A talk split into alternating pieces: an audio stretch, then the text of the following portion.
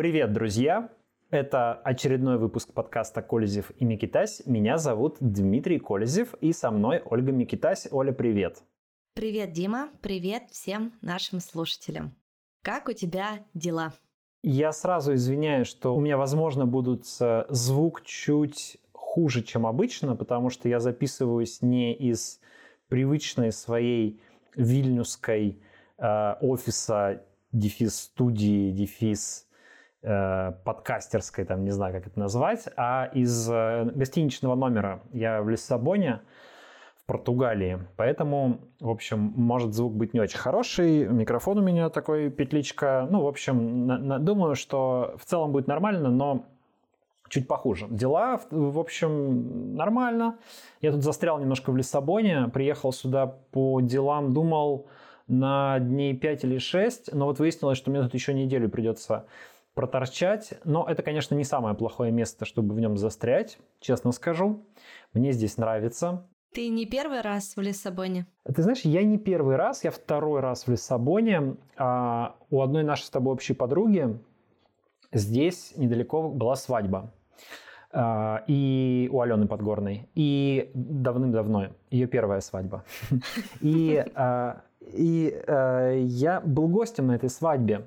И так, это был мой первый визит в Португалию. В общем, где-то вот здесь как раз недалеко все это было, и мы там ездили в Лиссабон, естественно.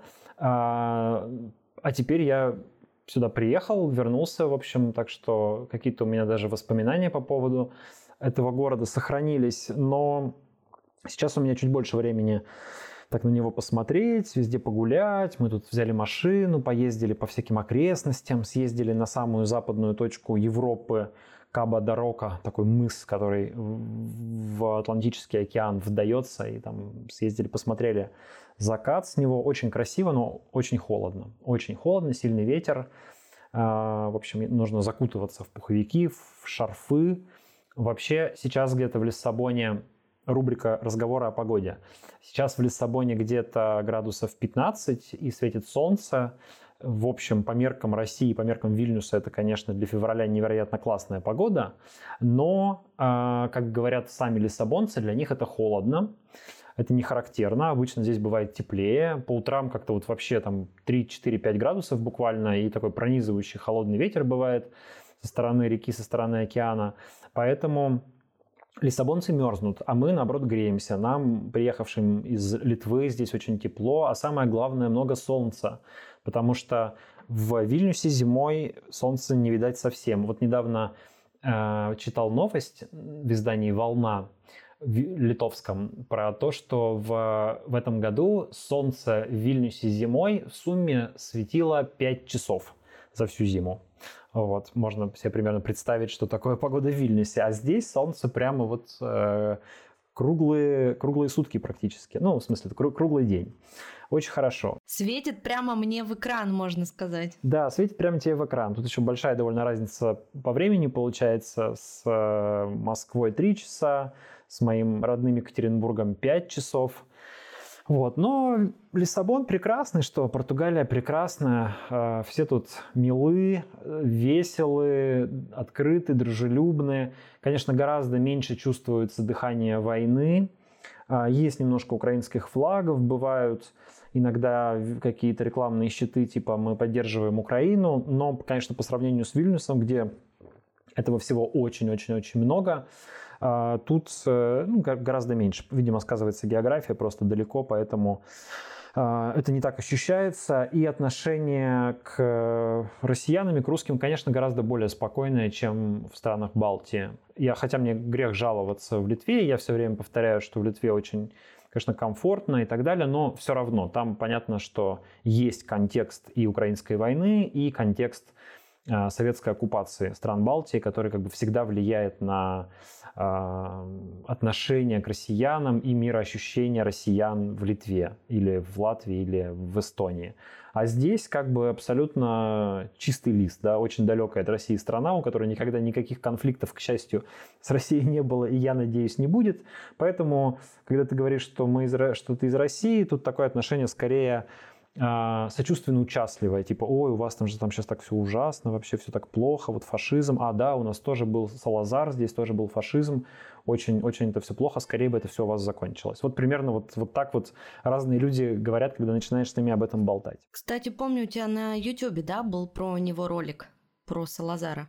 Про Салазара, да, да. Ну, он такой немножко поверхностный, конечно, ролик, а, как бы рассказывающий в целом про эту фигуру, и там некоторые что называется, фан-факты про него. Самый, конечно, известный из которых это то, что когда он стал э, стареньким, и с ним случился, э, по-моему, инсульт, если я правильно помню. А, он, кажется, упал с шезлонга, э, что вот тоже, да, так какая-то характерная черта португальской диктатуры. Э, с шезлонга упал диктатор, и, в общем, после этого ему стало плохо, но он был уже очень старым человеком, и он не мог руководить страной дееспособна, но такая была как бы атмосфера, и так к нему относились все хорошо и уважительно, что его отстранили от власти, но ему об этом не сказали. И как бы к нему приходили там с докладами, какие-то совещания у него проводили, кивали, ему улыбались, значит, даже специальную газету для него печатали, в которой рассказывалось, что все вообще замечательно, что он там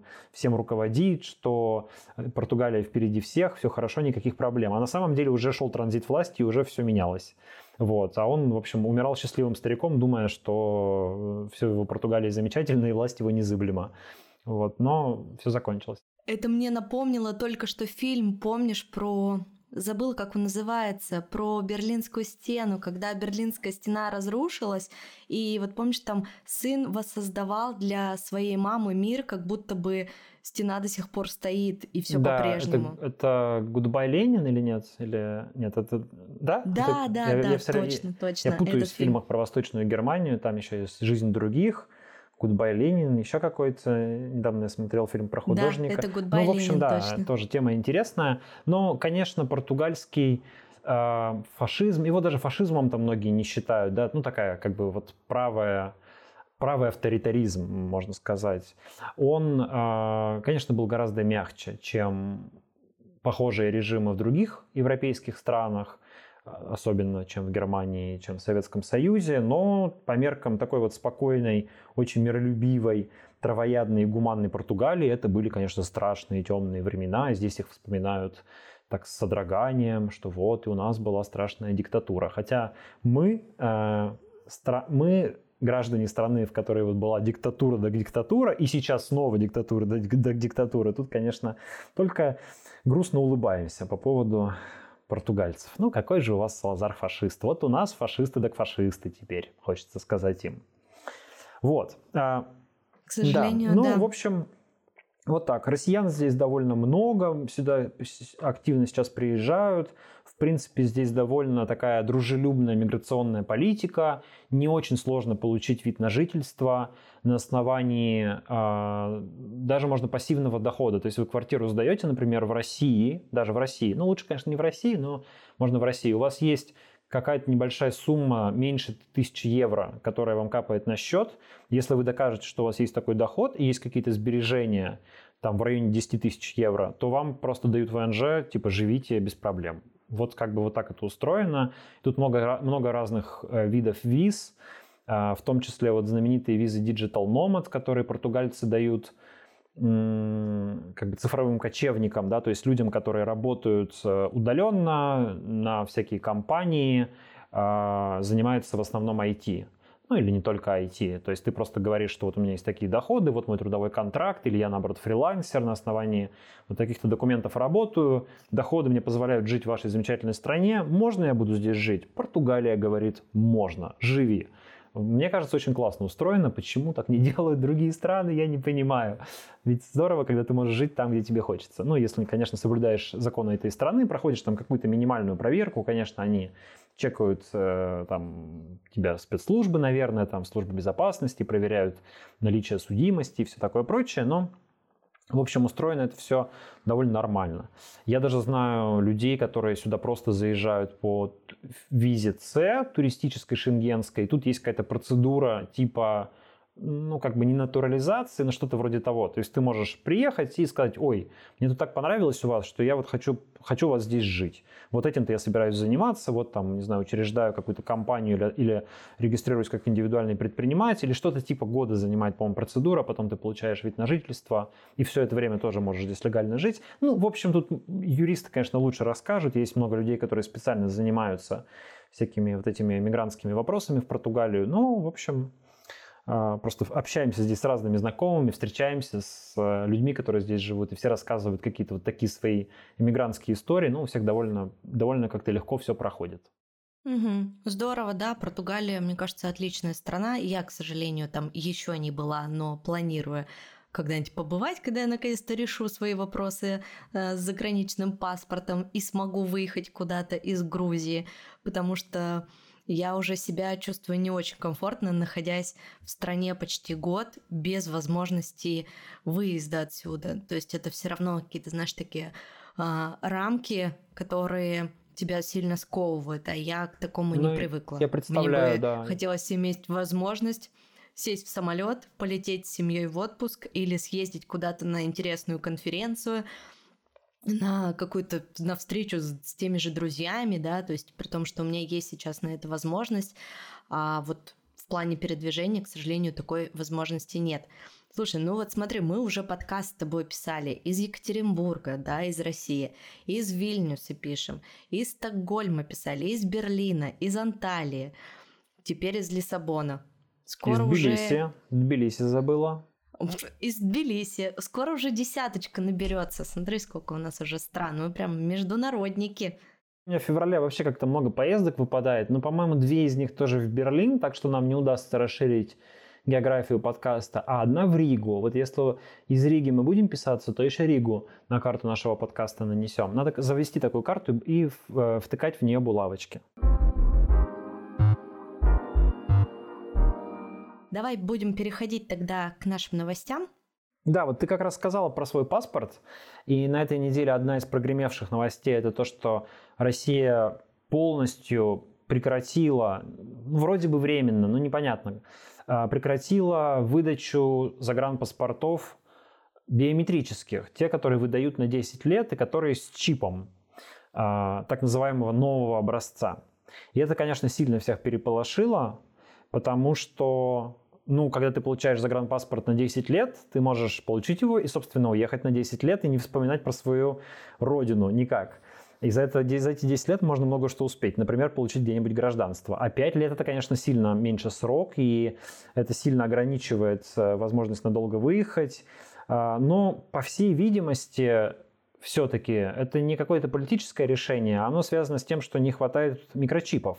Да, вроде как это технологические трудности, потому что в этом году, по-моему, рекордное количество в прошлом уже году, в 2022 рекордное количество а, выдали загранпаспортов, вроде 5,5 миллионов. То есть это вообще побили все рекорды. Да, и на это, видимо, наложилось одновременно а, дефицит чипов из-за нарушения цепочек поставок, ну, из-за санкций, какие-то чипы перестали поставлять. Э, понятно, что где-то там их пытаются чем-то заменить, но, видимо, вот система, которая была наложена, она сломалась, на это наложился высокий спрос, и получилось то, что получилось. Были перебои в течение 2022 года, там периодически какие-то отдельные органы или а, отдельные дипломатические представительства говорили, что временно прекращают прием заявлений на вот такие паспорта, но теперь получается по всей России. На что Дмитрий Песков сказал, какие проблемы. Будьте проще, пользуйтесь э, пяти, пятилетним обычным паспортом бумажным. Ну, в общем, да, их, их к счастью, пока э, выдавать не перестали, поэтому получить такой паспорт можно. По-моему, его даже выдают быстрее обычно, чем чем биометрический паспорт, там, кажется, за месяц его делают, а в каких-то случаях, я знаю, люди, ну, не просто так, конечно, там, как-то коррупционной составляющей, но делают эти паспорта чуть ли не за несколько дней себе, когда очень нужно кому-то уехать. Угу. Ну, знаешь, тут интересный тоже вопрос. А, а если у тебя уже паспорт в процессе изготовления, то есть ты уже подавал документы, ты уже заплатил госпошлину, а она не маленькая, а, как, буду, как этот процесс будет устроен, непонятно. Вроде говорят, что будут возвращать э, деньги за эту уплаченную пошлину. Э, где-то пишут, что ничего возвращать не будут и просто ждите. Ну, то есть тоже непонятно, людей поставили в такое положение, особенно те, которые находятся в ожидании, которые еще не подавали документов. Послушай, ну а насколько большая пошлина? Там прям она такая крупная, что это как, какой-то удар по бюджету прямо? Ну, может быть, для кого-то, у кого бюджет ограниченный, да. По-моему, речь идет от 5 или 6 тысяч рублей. А, ну да. Я что-то думал, что там тысячи полторы, где-то в пределах двух. Но если 5-6 тысяч, то да, довольно прилично. Мне сегодня понравилась версия, озвученная кем-то в Твиттере, уж не помню кем, что паспорта российские перестали выдавать на 10 лет, потому что нет уверенности, что Россия просуществует 10 лет. Я читала, да. Это смешная шутка, если честно. Ну и смешная, да. и грустная. И реалистичная такая, да, немножко. Да, ну вот не знаю, будем смотреть. Вроде говорили мы с тобой в прошлом выпуске про паспорта иностранцев, да, что они возможны. Я, кстати, погуглила, и я увидела, что это такой серый паспорт, и вроде как дают их только в Эстонии, но там особо информации не было как получить. Видимо, нужно в саму Эстонию ехать, про удаленную какую-то подачу я вообще ничего не узнала, не прочитала. Я пока такого тоже не знаю, вот, э, ну, не изучал вопрос меня, наверное, потому что ситуация остро не стоит пока что. А, но в целом, вот э, еще недавно была история, мы на Репаблике публиковали, там мужчина, а, российский иммигрант, живущий во Вьетнаме, кстати, бывший сотрудник одного, одного из федеральных каналов, который уже много лет назад, после аннексии Крыма, уехал во Вьетнам и э, ну, превратился в такого довольно ярого оппозиционера, критиковал э, постоянный режим и, естественно, после начала активной фазы войны с Украиной стал делать это сильнее и чаще, и, в общем, его из Вьетнама стали выживать. То есть буквально ему вьетнамские власти сказали, что, слушай, мы с Россией дружим, поэтому нам такие тут, как ты, тут не нужны. И всяко стали его преследовать, а, и у него были проблемы с документами.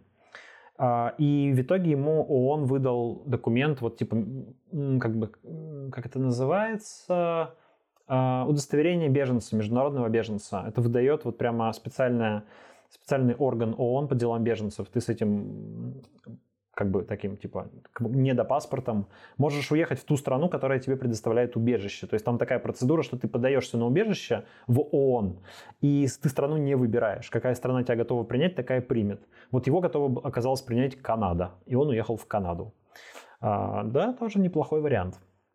Хотя холодно. Если, если уж можно выбирать, то нужно выбрать что-нибудь потеплее, я считаю.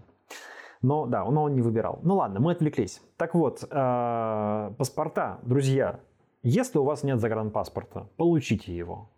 Сходите Хотя и получите. Хотя бы на 5 лет. Хотя бы на 5 лет. Лишним не будет.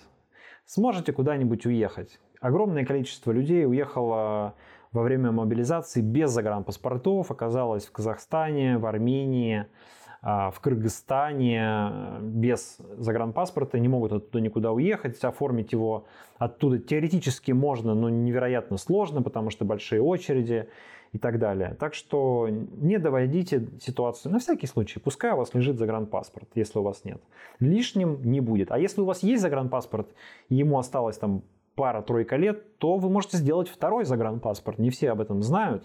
Можно иметь несколько загранпаспортов, а, вот когда было десятилетние паспорта выдавали, ну вообще было круто. То есть ты можешь там один, одним паспортом пользоваться, потом через 5 лет еще один заказывать, еще на 10 лет. То есть ты как бы все время иметь десятилетний запас фактически впереди. Ну сейчас можно иметь пятилетний. Но все равно, все равно пока можно делать, надо делать. Да, давай переходить к нашей следующей новости. Мне кажется, это новость, которая гремела по всем пабликам на этой неделе. Это то, что 2 февраля Путин приехал в Волгоград. Или в Сталинград. Или в Сталинград, да. И приехал он туда э, в честь 80-летия Сталинградской битвы. И что сделали с бедным Волгоградом, это прям страшно было читать. Во-первых, больше всего меня удивило то, что они поставили бюст Сталину. Ну, то есть такого, такой кринжатины я, даже я не ожидала. Ну, слушай, ну, там, но... а, про то, что они мыли дороги с шампунями, э, то, что они вывезли всех собак из города, а, глушили мобильную связь, закрывали ветхое жилье какими-то плакатами, это, конечно, меня не удивило. А вот открытие бюста Сталина меня, конечно, удивило. Помнишь, мы с тобой год назад а, как раз раз, э, говорили про барельеф, по-моему, Сталину. В Екатеринбурге. У нас в Ек... Да. Да, который был в Екатеринбурге. Это тоже, ну, такой, это достаточно большой резонанс вызвало, по крайней мере, на Урале. И много про, про это говорили, в том числе ты про это писал. Проходит год, открывает бюст Сталину, и что-то как-то особо никто ничего не говорит и не удивляется этому, хотя это очень странно. Ну, я вообще не удивлен, если честно. То есть ты говоришь, что тебя это как-то удивило. У меня это были новости. Вот у нас с тобой э, подкаст заглавлен но, новости, которые нас ужаснули, удивили, в общем, зацепили. То есть в целом, конечно, вся эта история про Путина в Волгограде, Сталинграде, как бы она интересная, но конкретно открытие бюста Сталина меня вообще никаких эмоций не вызвало. То есть для меня это было, ну окей, типа а что, а, куда-то как-то по-другому уже могло быть в наше время. Понятно, что там идет, как бы Волгоград это город, где а, легитим, ну, есть легитимная такая, в кавычках, легитимная возможность как бы реабилитации Сталина, да, потому что город назывался Сталинградом, и тут есть такая лазейка смысловая, что мы как бы типа не Сталина реабилитируем, а мы вспоминаем Великую битву. Тогда город назывался у нас Сталинградом, поэтому городская дума Волгограда приняла решение еще несколько лет назад, что в э, памятные дни, по-моему, у них таких 9 дней в году в Волгограде, город официально называется Сталинградом в эти дни. И, э, например, когда городская дума принимает какое-нибудь решение, там местные СМИ, а может быть даже и в документах, не проверял, пишут, что вот решение Волгоградской, в скобочках Сталинградской городской думы. Звучит, конечно, как полнейший оксюморон, потому что городская дума это такое термин царских времен, а Сталинград это термин совершенно советский, и даже два этих слова совершенно три этих слова совершенно дико друг с другом звучат рядом. Сталинградская городская дума. Но тем не менее. Но ты знаешь, что в этой ситуации ужасает еще, что этот бюст открыли прямо рядом э, с мемориалом жертвам политических репрессий. Да, да. Э, Россия страна контрастов, да, противоречия. Вот. Э, ну, в, в общем, и там вот как-то постоянно какие-то попытки переименовать Волгоград уже постоянно в Сталинград, вечно вбрасываются там какие-то местные активисты, э, разные отдают почести Сталину. Поэтому то, что появился бюст, ну, к сожалению, к сожалению я особо не удивлен. Мне больше понравился а, огромный плакат Сталина на Хрущевке. То есть вот это довольно смешно было. Хрущ... Ну, это же такая как бы Хрущев, он же Хрущев развенчал, развенчал его да, развенчал культ личности Сталина, провел 20-й съезд, в общем, э, и как бы в истории остался таким генсеком, который ну, частично преодолел сталинское наследие, а тут как бы и, и построил хрущевки в том числе, да, дал людям массовое жилье. И это, кстати говоря, тоже очень важный такой постсталинский шаг, потому что э, Сталин был вот в первую очередь таким государственником, то есть человеком, который мыслил категориями, что вот все для государства, а как там люди живут вообще насрать. То есть э, главное, что там типа страна развивается с большой буквы, и у нее какое-то там будущее такое, как Сталин себе видел. А Хрущев при этом, точнее, то коллективное руководство, даже больше, которое при Хрущеве сложилось, оно и о нуждах простых людей подумало немножко, и дало им массовое жилье, что, в общем, довольно гуманно и ну, неплохо по сравнению со сталинскими временами. Вот. И вот такие два как бы символа друг с другом сошлись. Хрущевка, на которой огромный портрет Сталина. В общем, в этом а, против... такая противоречивость и ироничность российского прошлого и настоящего. Я тут себе выписала несколько цитат, которые а, Путин произнес в своей речи а, могу их кратенько зачитать, их всего четыре. И можем потом их обсудить. Невероятно, но факт, нам снова угрожают немецкими танками «Леопард» с крестами на борту. Идеология нацизма в современном обличии вновь создает прямые угрозы безопасности России. Россия к границам западных границ свои танки не посылает, но нам есть чем ответить на угрозы, и применением бронетехники дело не окончится. Россия уверена в себе, своей правоте и победе. Непонятно мне было вот это высказывание о том, что мы свои танки туда не посылаем. В смысле мы их туда не посылаем? А что мы делаем? Но он имел в виду границам западных стран. Слушай, но это пассаж э, про угрозу ядерным оружием. Тут же все очевидно. Типа вы нам отправляете танки, мы вам танки не отправляем. Он обращался к Германии в этот момент. А, но у нас есть кое-что, чем мы можем вам грозить. Чем мы можем еще грозить Германии? Понятно, чем. Ядерным оружием. То есть это слегка завуалированная угроза ядерной войны очередная от Владимира Путина. Поэтому, по-моему, здесь ничего гадать особо не нужно. Ну, вот это вот, знаешь, уже даже я посмотрела даже немножко кратенько некоторые отрывки, и это уже похоже на.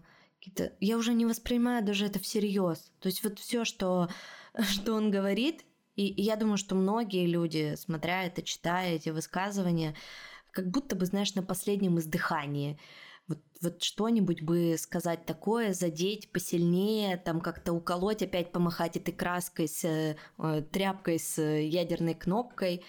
Ну, типа, его даже на Западе, мне кажется, не воспринимают всерьез, и вот эти вот его угрозы. Ну, я с тобой согласен, что действительно вот Судя по тому, что делают западные правительства, потому как они поддерживают, хоть и несколько ограниченно, несколько компромиссно, но поддерживают Украину и в том числе предоставляют ей бронетехнику и, кажется, скоро предоставят истребители а, и уже предоставили новые броне... А, дальнобойные ракеты. а, малого диаметра, которые бьют на 150 километров уже Хаймерс. Вот те снаряды, которые сейчас есть у Хаймерса, бьют на 80, а новые будут бить на 150.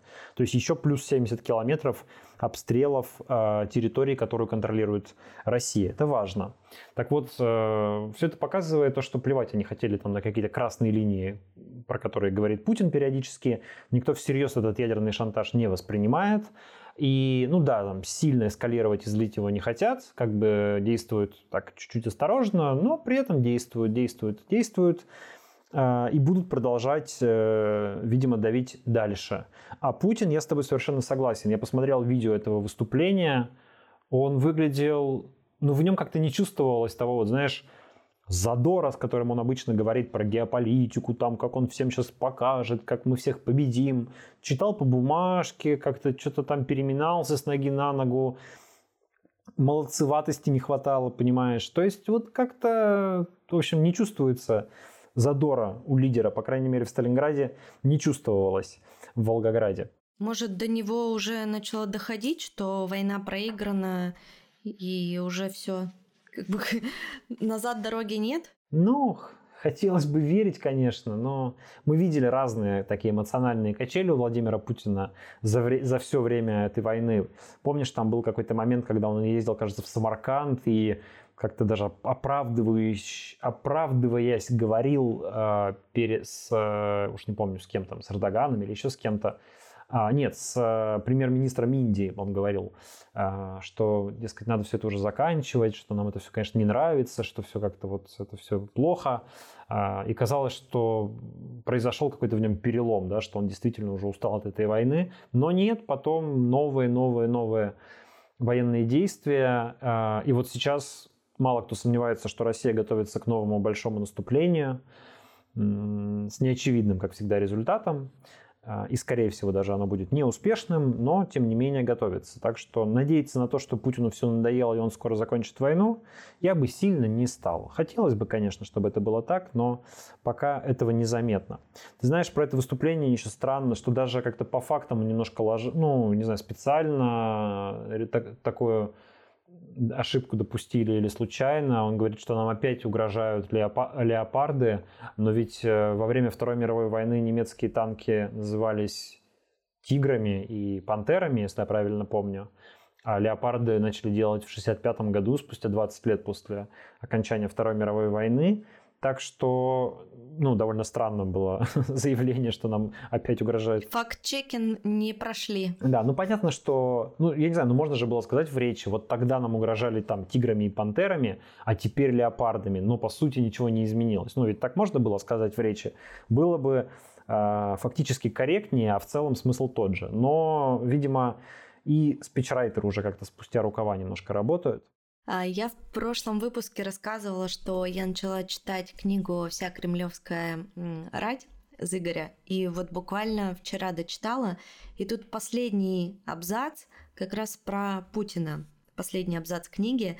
И я думаю, что он очень много говорит и о том, а, о том, какой он человек, и что он из себя, собственно, представляет и почему это все произошло. А книга, напоминаю, была написана в 2015 году, а издана, по-моему, в 2016 году.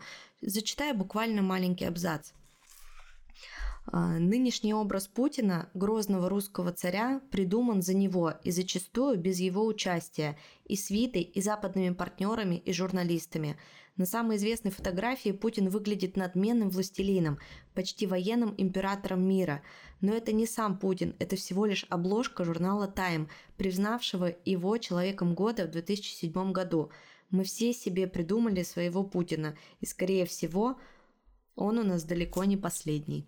С одной стороны, да, да, э, Зыгорь, конечно, тут прав, и с этим трудно спорить, но с другой стороны, Путин же тоже поверил уже в этот свой образ поверил. Безусловно, да. То есть, конечно, его во многом слепили политтехнологи, Константин Эрнст, э, Владислав Сурков, там кто только этим не занимался, разные его имиджмейкеры. Но постепенно он в этот образ вжился, а, он привык к нему, он слился с ним, и он стал тем, кого он пытался изображать. То есть он в этого властелина мира стал играть всерьез, и мы сейчас пожинаем печальные плоды этого. Да, и на самом деле вот я еще э, хотела добавить, что выглядит он как во всех своих действиях как обиженный ребенок. И, который, знаешь, вот топает ногой и вот правда такой, да я вам вот это сделала, да вот это сделала. И когда я читала книгу, а, там очень много как раз про события, когда он пришел к власти, начало 2000-х. И много разных историй, например, в которые я не, погру... не была погружена в контекст, что у него все время было, была обида на Европу, была обида на Америку. То есть он всегда как будто бы в самом начале срока хотел с ними подружиться, а они его всегда держали э, на дистанции. А он все, ну возьмите меня вот в круг вот своих избранных э, ребят, я тоже хочу играть в ваши песочницы. Они не особо хотели его брать. И вот этот вот обида а, как раз и выросла в то, во что выросла. Вот знаешь, вот такого вот очень злобного, да, правителя и ну, настоящего фашиста. Да, в общем, он это и не скрывает. Просто он говорит не меня, а Россию, как бы немножко путая себя с Россией. А он говорит, что да, вот мы же к вам там совсем с, с распростертыми объятиями и с открытой душой в 90-е, в начале нулевых, а вы как-то вот нас обманули, НАТО началось расширять на восток, водили нас за нос, в общем, ну да, да, да. Он это все проговаривает. Действительно, я с тобой согласен, конечно, в этом есть очень много личного. А, ну и вообще, к несчастью, в персоналистской диктатуре, в которой мы живем, мы всегда будем заложниками каких-то личных а, личных поведенческих, психологических качеств, а иногда и девиаций лидера. И вот я хотел по этому поводу как раз э, процитировать Николая Митрохина, политолога, которого часто в последнее время цитирую, люблю его читать, не только про войну, но и то, что он пишет про мироощущение российской власти. Вот он сегодня как раз писал про а, эту зацикленность Путина на Великой Отечественной войне. Он Э, у него такая гипотеза. Путин 1952 года рождения. Значит, в 1965 году Путину было 13 лет. Это период пубертата, период становления личности, когда формируется как бы мировоззрение вообще. И в этот момент подросток Путин подпадает под мощнейшую пропагандистскую кампанию, инициированную тогдашними неосталинистами, так называемой группой Шелепина, а, видным представителем которой был Николай Месяцев. Он в 1964 году стал главой Гостелерадио и занимался всей этой пропагандой. и ветеранами Великой Отечественной. Это Брежнев и его Днепропетровская группа. Тогда как раз было 20-летие Победы, и целью этой большой кампании, которую придумали вот эти вот советские власти, было внедрение идеологии, которая могла бы склеить очевидный разрыв между послесталинской молодежью и отцами-сталинистами.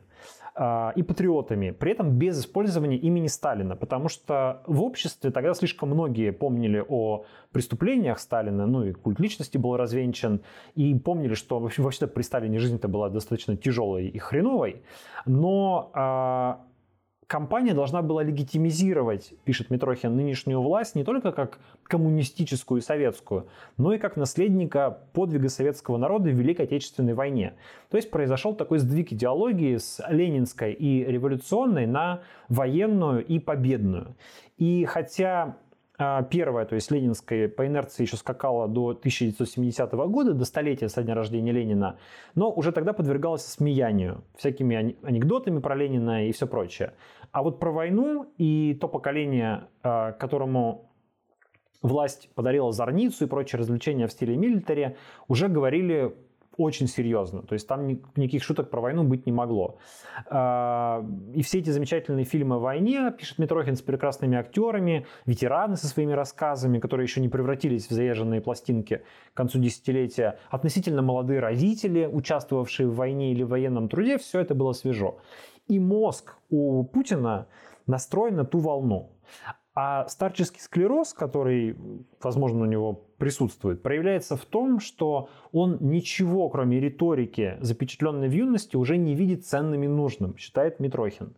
А, он пишет, я много опрашивал политизированных стариков, нередко на протяжении ряда лет, наблюдая возрастные изменения. И могу довольно уверенно сказать, что многие из них где-то как раз к 70-летнему рубежу отказываются от приобретенных в молодости и среднем возрасте убеждений и знаний, и моментально превращаются, возвращаются к себе в пионерском галстуке. Например, вполне себе вменяемые прежде шестидесятники, такие либералы, становятся сталинистами, как времена, когда они были председателями советов отрядов в пионерской дружине или школьными комсомольскими деятелями.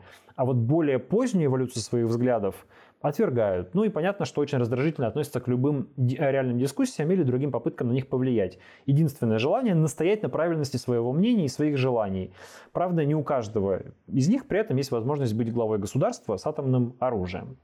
Конец цитаты. То есть, э, ну как бы идея в том, что Путин дожил до старческого маразма, который в нем проявляется в том, что он впадает в детство, а это детство прошло во время суперинтенсивной пропаганды а, победы в Великой Отечественной войне. Ведь до 65 года особо не праздновали, да, а вот сама эта культ праздника, культ победы сложился тогда и сложился с конкретными политическими целями той, той группы, которая стояла во власти. И мы сейчас как бы пожинаем плоды вот этого. Да, это интересно про, ну, как бы подумать о том вообще, как влияет а, наше прошлое на наше настоящее. Да? Вот сейчас тоже вот этот вот культ победы, который существует, сейчас тоже какие-то подростки находятся под его воздействием. Им тоже 13 лет. А может быть, из них через 50 лет тоже вырастут свои диктаторы и свои Путины. И потом об этом будут вспоминать, и, в общем, а, это будет еще приносить свои плоды. Так что очень, очень важно давать детям правильное образование, не закладывать в них ничего такого а, авторитарно-фашистского. Кстати, вот к теме об, об образовании я не поделилась своими новостями, потому что я последние три недели, если честно, занимаюсь только тем, что успеваю между работой, сном и каким-то более-менее нейтральным отдыхом заниматься уроками со своей старшей дочерью, которая пошла в грузинско-американскую школу. И это, конечно, бесконечно тяжело. У нее 8 уроков каждый день все уроки на английском языке, математика, наука, английского три вида, три вида. И я, конечно, не была к такому готова, и я вижу, как ей сложно, и, конечно, хочу ей в этом помочь. А, но я как родитель просто уже схожу с ума, если честно, от этих уроков. Поэтому если вдруг нас слушают какие-нибудь родители, знайте, что вы не одни, я мысленно вас обнимаю. И вообще родитель — это самая сложная работа на Земле. Ни журналистика, я не знаю, ни, ни писатель, ничего. Вот работа родителем самая сложная, самая тяжелая. И я, конечно, подустала от этого. Но я вижу прогресс три недели делания уроков нон-стоп э, уже дают свои плоды, она хотя бы начала понимать вообще, что к чему. А в чем сложность? Э, потому что, например, мы делаем математику, э, математика в российской системе образования совершенно другая, другие формулировки, другое написание, э, вообще другой уровень задач, очень сильная разница, а еще и английский язык. И, то есть я знаю английский, но не так, чтобы очень хорошо понимаю. Могу сказать что-то односложно, но прямо глубоко нет. А, тут вот такая сложность возникла. Но надеюсь, что мы совсем справимся. Я уверен, что вы справитесь, и зато это будет мощный задел на будущее, потому что получить образование на английском языке – это круто, я считаю. Это сразу для ребенка очень расширяет границы возможного и дарит ему гораздо больше возможностей в будущем. Давай перейдем к нашей следующей новости. А, сегодня Нью-Йорк Тайм привел новую оценку российских потерь в Украине, и они говорят о 200 тысячах убитыми и ранеными. Они ссылаются на, ну, на источники в Пентагоне, то есть, по сути, это правительственная оценка американская, просто неофициальная, а такая слитая в прессу через, а, ну, через Нью-Йорк Таймс, там написала корреспондентка, которая с 83 -го года работает по военной тематике. В общем, она в Пентагоне знает все ходы и выходы лучше министра обороны, я думаю, США. Поэтому источники у нее хорошие. А, в общем, да, они так примерно оценивают. Ну вот у меня как раз э, в Фейсбуке сегодня про это написал, и у меня там дискуссия возникла с некоторыми товарищами, которые не доверяют такой оценке, говорят, что она, безусловно, завышенная. Мне кажется, что она э, правдоподобна в среднем, в целом. Ну, вот украинские источники, скорее всего, дают завышенные, конечно, оценки, а это больше похоже на правду.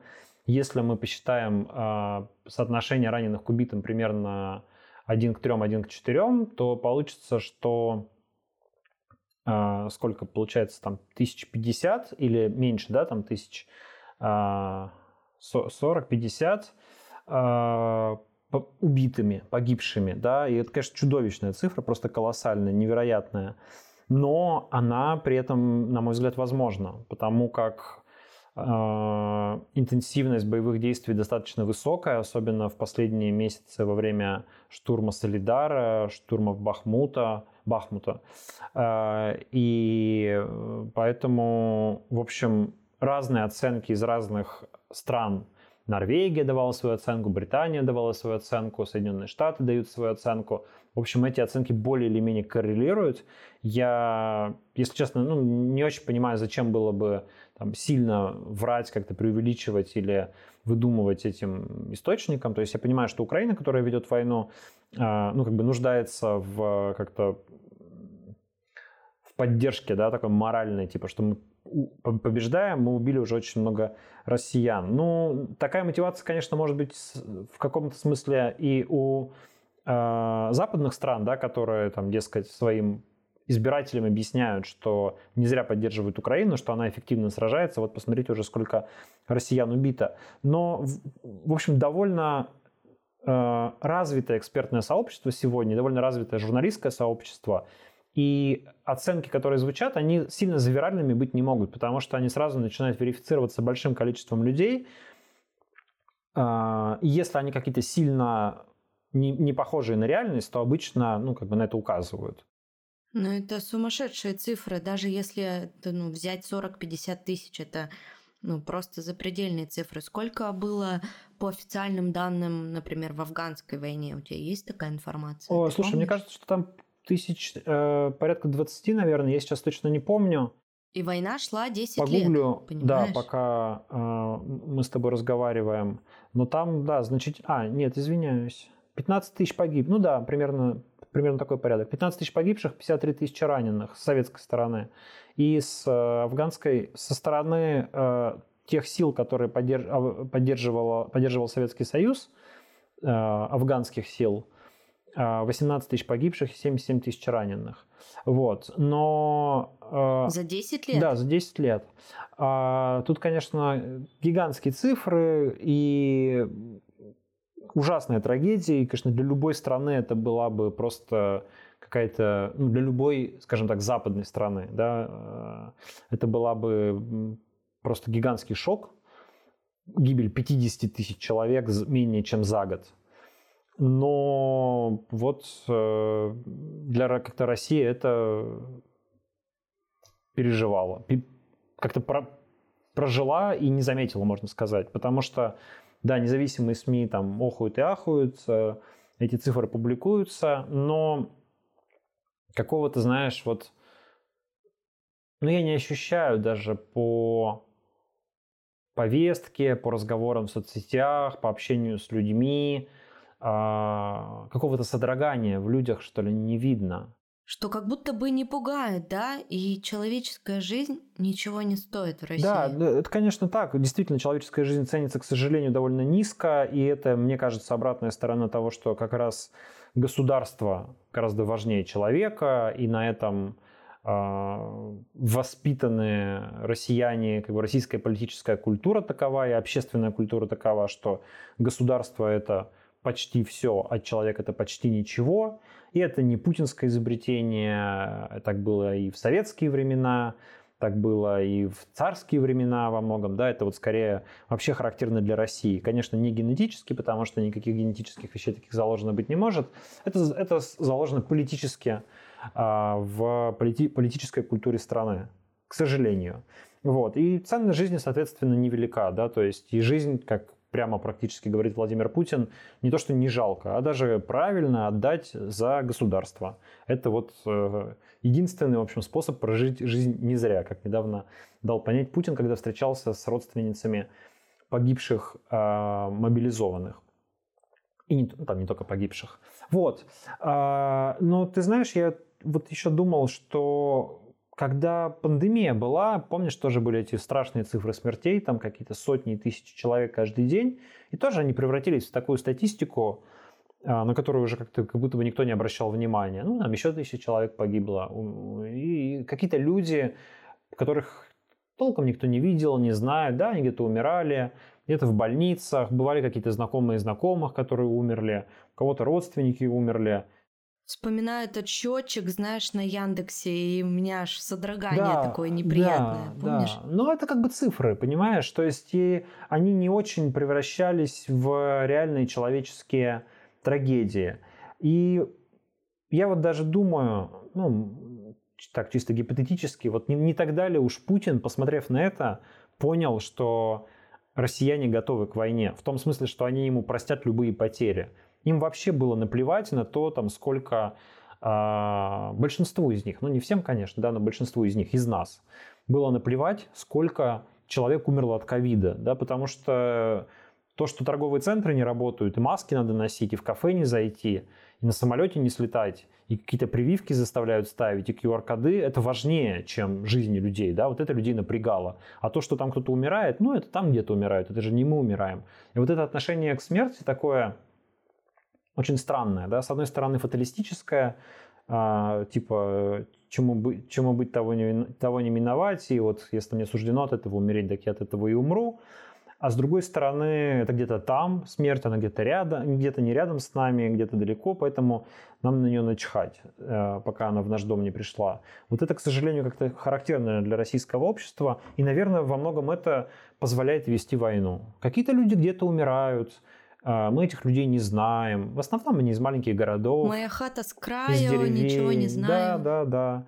А особенно вот эти небольшие города, откуда набрали ну, значительную часть мобилизованных, а, ну, там еще меньше культура гражданской активности, еще меньше люди а, понимают про гражданские права и про те гражданские возможности, которые, по идее, у них есть, и про а, и туда совсем не дотягиваются СМИ, конечно, независимые или почти не дотягиваются.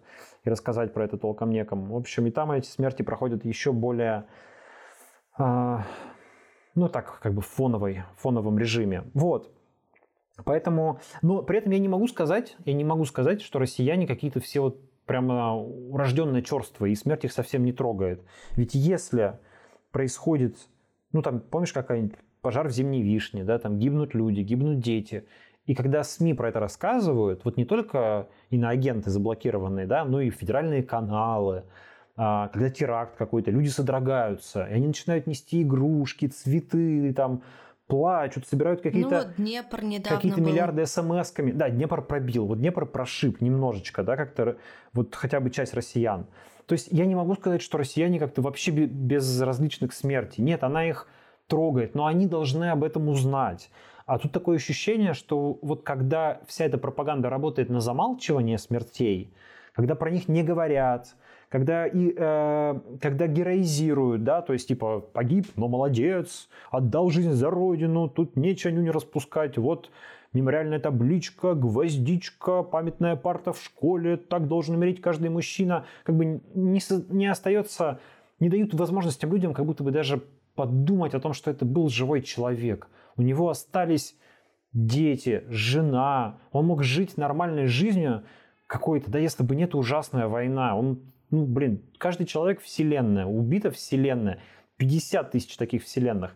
Понятно, что они пошли на чужую землю с оружием в руках. Понятно, что их убили законно, потому что это законная оборона. И это не претензии, естественно, украинцам за то, что эти люди убиты. Претензии ровно к Путину за то, что он их отправил на эту войну погибать, хрен пойми за что.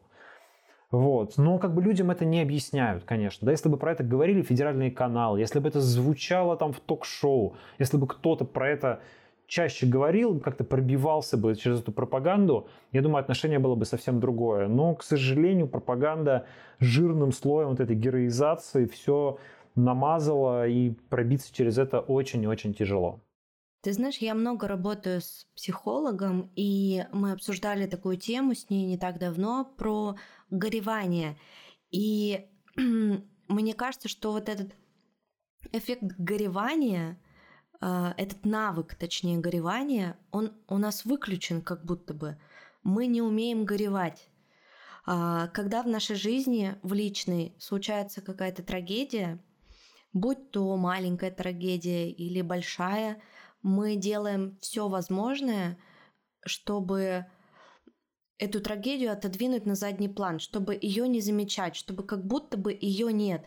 И начинаем себя наполнять какими-то другими вещами извне, только чтобы не испытывать боль, грусть, сожаление. Мы запрещаем себе это чувствовать, что как будто бы, э, если мы испытываем все эти горестные чувства, если мы позволим себе плакать, если мы позволим себе переживать, сострадать, то мы как будто бы проявляем слабость. И вот мне кажется, в этом самая главная проблема, что нас не научили горевать.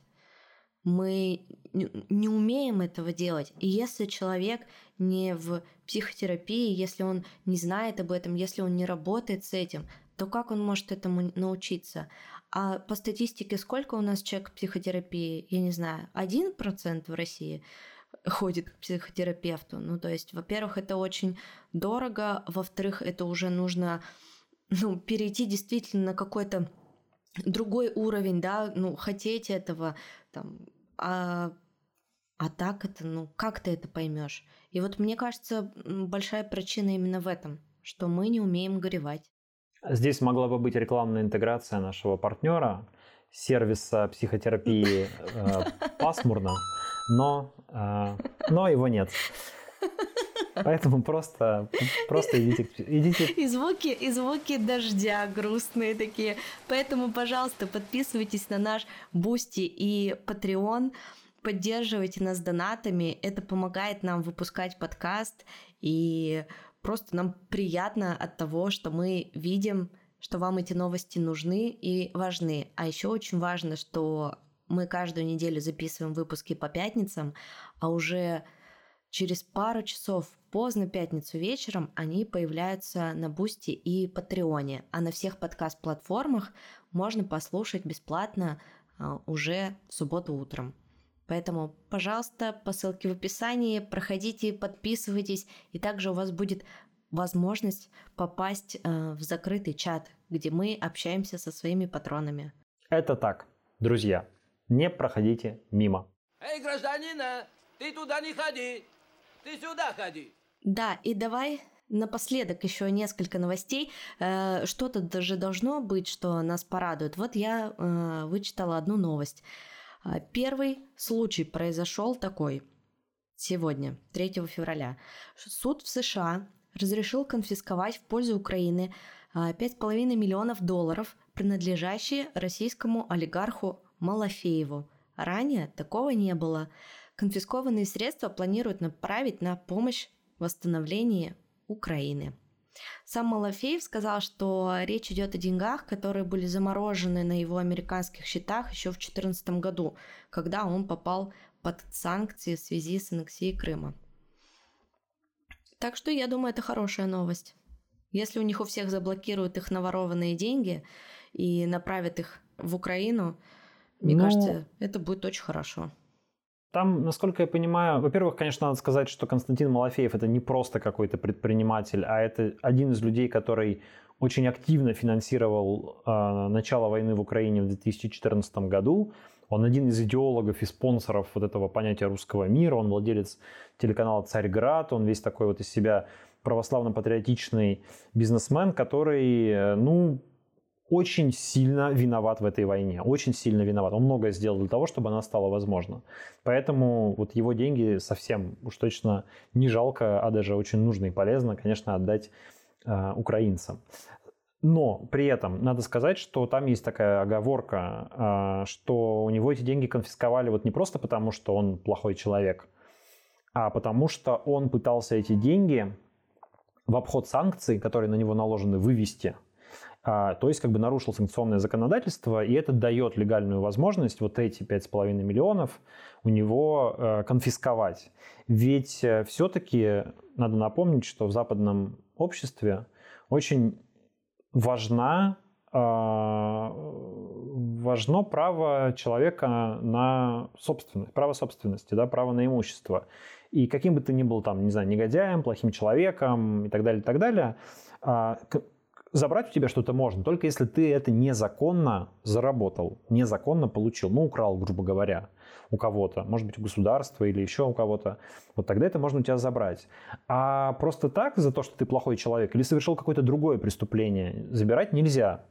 Это, как бы, в общем, логично, потому что если этот принцип отменить, то все пойдет не туда. Ну а если ты под санкции попадаешь, ты же под них не просто так попал ты как раз попал под них не в связи со своей собственностью, понимаешь? То есть, вот, ну, например, ты предприниматель, бизнесмен российский, у тебя есть, не знаю, дом в Лондоне. При этом ты э, поддержал войну, например. На тебя наложили санкции. Или там, ну, ты, ты связан с Путиным. На тебя наложили санкции. У тебя этот дом арестовали. Но если этот дом не, э, не приобретен незаконно, то есть ты эти не украл, не приобрел его в обход санкций, которые тоже являются законом, да, то есть как бы если ты его легально купил, то по идее просто за то, что ты э, связан с Путиным, у тебя нельзя забрать этот дом. Ну, как бы нельзя. Это не преступление быть связанным с Путиным. Это тебя ограничивает в чем-то, на тебя накладывают санкции, понимаешь? Но если ты не совершил преступление, связанного именно с этой собственностью, то она не должна изыматься. Вот о чем я говорю. И это несправедливо. Это, ну... ну, с одной стороны, это несправедливо, когда мы говорим про всю эту российскую верхушку, которая многие годы грабит нашу страну. А, ну, с другой стороны, со стороны Запада, да, и со стороны законов, конечно, это справедливо. Ну, это справедливо с Но точки зрения бы, чтобы их по жести наказали. устройства западного общества, потому что там очень важно, что да. ты твое имущество у тебя отобрать не могут, если ты его честно заработал. Если я заработал миллион долларов, а завтра пошел и застрелил человека на улице, то меня посадят в тюрьму за то, что я застрелил человека на улице. Но миллион долларов у меня не заберут, потому что я его заработал без относительно этого убийства человека. Понимаешь? То есть это как бы разные вещи. Они не связаны. Вот. И это на самом деле большой вопрос, который сейчас много дискутируется по поводу российских замороженных активов. Там ведь денег-то очень много, 300 миллиардов. И вроде как э, очень многие э, горячие головы в Европе предлагают и особенно в Украине, конечно же, предлагают взять эти деньги просто и отдать их Украине. Да, вот Россия раздолбала Украину, своими бомбами, ракетами. Вот давайте эти деньги возьмем и отдадим. Вроде как звучит справедливо, да, логично. Но это тоже не вписывается в европейские, э, в западные представления о том, как можно обходиться собственностью. Даже сейчас, даже в нынешних условиях европейские власти говорят, что да, активы заморожены, чтобы Россия не могла вести войну. Но они, эти активы России, будут возвращены. Потому что все-таки это российская собственность. И мы не можем просто взять ее и забрать, потому что это будет ограбление. Ну а если Россия будет признана государством террористом, то все равно нельзя будет? Ну, во-первых, такого, насколько я понимаю, такого термина пока не существует. Есть государство-спонсор терроризма. А... Ну, да. Я, я не специалист, конечно, в международном праве, но вот, по крайней мере, то, что я, те дискуссии, которые я вижу в прессе, они, а, на мой взгляд, показывают, что сейчас все-таки доминирующей остается точка зрения, что изымать активы у России неправильно. А, ну, это как бы противоречит международному праву. Единственное, что предлагается сейчас сделать всерьез, это взять эти деньги, вложить их во что-нибудь, чтобы они начали приносить доход. И вот эти доходы отдавать Украине. То есть как бы тело капитала не трогать, да, но проценты, которые этот капитал дает, отдавать Украине. Это не покушается на российскую собственность, вроде как, потому что мы у России ничего не забирают, но это дает этим деньгам работать в пользу Украины. Ну, тоже такая спорная, конечно, концепция. А, ну, Запад здесь думает не только про нынешнюю ситуацию, про Россию, он думает и про свое будущее. Это ведь один из, одна из основ как бы системы западных западного мира. И если эту основу расшатать, то может закончиться чем-то нехорошим для э, самой Европы для самих Соединенных Штатов. Будем смотреть, как будут дальше развиваться события. Спасибо, что вы были сегодня с нами и слушали этот подкаст. Спасибо тебе, Дима. Рад была тебя видеть. Очень завидую твоей солнечной погоде за окном, потому что в Тбилиси у нас уже почти ночь. Всем спасибо большое. Я пошел гулять по все еще солнечной э, Лиссабонской улице. И пить вкусный недорогой эспрессо. Дескофинато. Здесь еще везде есть кофе без кофеина. Даже в Макдональдсе. Просто везде. И мне это очень нравится, потому что я ограничиваю потребление кофеина у себя. А кофе люблю. Но здесь везде можно выпить действительно очень недорогой. 60 центов только что пил за чашку э, эспрессо без кофеина. Вот так. Ну все, завидую тебе белой завистью. Ну все, друзья, всем спасибо большое. Подписывайтесь на нас на той площадке, где вы нас слушаете. Оставляйте комментарии. Всем пока. Увидимся через неделю. Услышимся. Всем пока.